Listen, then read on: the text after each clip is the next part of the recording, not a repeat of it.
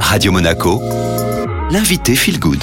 Le lundi, honneur à l'écologie et à l'environnement avec euh, Florent Favier, conseiller en transition environnementale.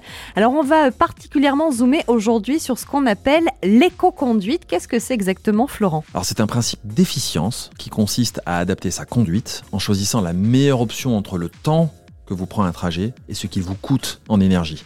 Et la bonne nouvelle, c'est que ces principes sont aujourd'hui appris aux jeunes conducteurs qui passent le permis. J'ai découvert ça récemment. Et c'est important parce que euh, ça pourrait être très utile pour l'ensemble de la société. L'éco-conduite peut vous faire économiser entre 20 et 30% de carburant par plein. Mais ça nécessite de penser un tout petit peu son rapport à la route et au temps. Florent, est-ce que ça veut dire qu'il faut euh, se résoudre à avoir des trajets euh, plus longs, plus lents? Alors, pas forcément, ça veut dire que vous n'allez plus être dans la même optique par rapport à un trajet et que vous devrez calculer le temps différemment. En principe, certains trajets euh, vont vous prendre un peu plus de temps, en effet, mais quand je parle de changer son rapport au temps, c'est surtout de déconstruire la fausse logique que le temps gagné augmente à proportion que la vitesse augmente. Et rouler deux fois plus vite ne fait pas gagner deux fois plus de temps, sauf dans la théorie. en revanche, ce qui est très linéaire, c'est le surcoût que la vitesse, la vitesse entraîne. À chaque tranche de 10 km/h gagnée, la consommation s'élève et vous fait dans tous les cas perdre plus d'argent que vous ne gagnez de temps. Comme on aime bien les chiffres, est-ce que vous avez euh, justement euh, des exemples, Florent, euh, pour nous prouver qu'effectivement ce n'est pas parce qu'on roule deux fois plus vite qu'on arrive deux fois plus rapidement? Alors prenez l'exemple d'un autoroute, vous devez rouler pendant 100 km. Si vous roulez à 130 au lieu de 110, vous allez gagner 8 minutes et demie. Par contre, vous allez consommer 1,3 litre de carburant en plus. Pour gagner une heure de trajet en roulant à 130 au lieu de 110, vous allez surconsommer en revanche 9,3 litres de carburant en plus. Ça fait 18 euros par heure gagnée. Autre exemple, sur une nationale, en roulant à 100 au lieu de 90 km/h sur une distance de 100 km, vous n'allez gagner que 6 minutes. On se rend compte que ça ne vaut pas le coup, et en plus en ville, c'est bien moins intéressant de rouler vite que sur une route, voire sur l'autoroute. Pourquoi vous dites ça? Pourquoi c'est moins intéressant en ville que sur l'autoroute encore? Parce que comme souvent, quand on n'est pas seul, on va à la vitesse du plus lent. C'est le cas dans les équipes, dans plein de choses, dans le sport.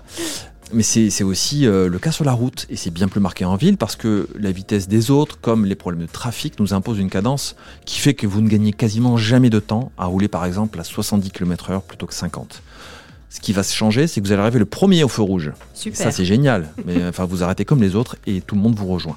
Et c'est là qu'interviennent les principes de l'éco-conduite. En ville, en fait, ce sont les freinages et les accélérations qui nous font consommer énormément de carburant.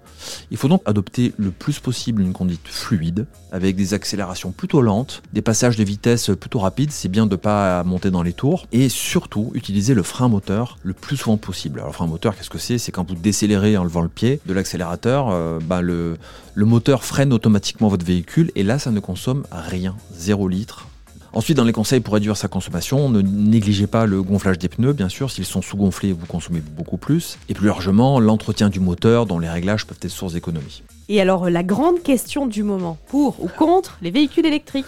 Alors j'ai personnellement toujours eu un petit peu de méfiance pour cette solution qui a toujours été présentée comme quelque chose de magique et propre. Il faut savoir que son coût en CO2 pour la construction des véhicules électriques est deux fois plus important qu'un véhicule thermique. Euh, l'exploitation des terres rares nécessaires pour les batteries est particulièrement polluante et destructrice des milieux, et leur traitement en fin de vie euh, des batteries est rarement euh, totalement efficace. Ceci dit, quand vous aurez parcouru plus de 30 à 40 000 km avec votre voiture électrique, c'est quand même pas mal. À partir de là, vous allez commencer à économiser des CO2, et ça devient intéressant pour le climat, pour la santé, pour la qualité de l'air, etc. Donc au final, si c'est pour faire des longues distances, euh, c'est plutôt pas mal.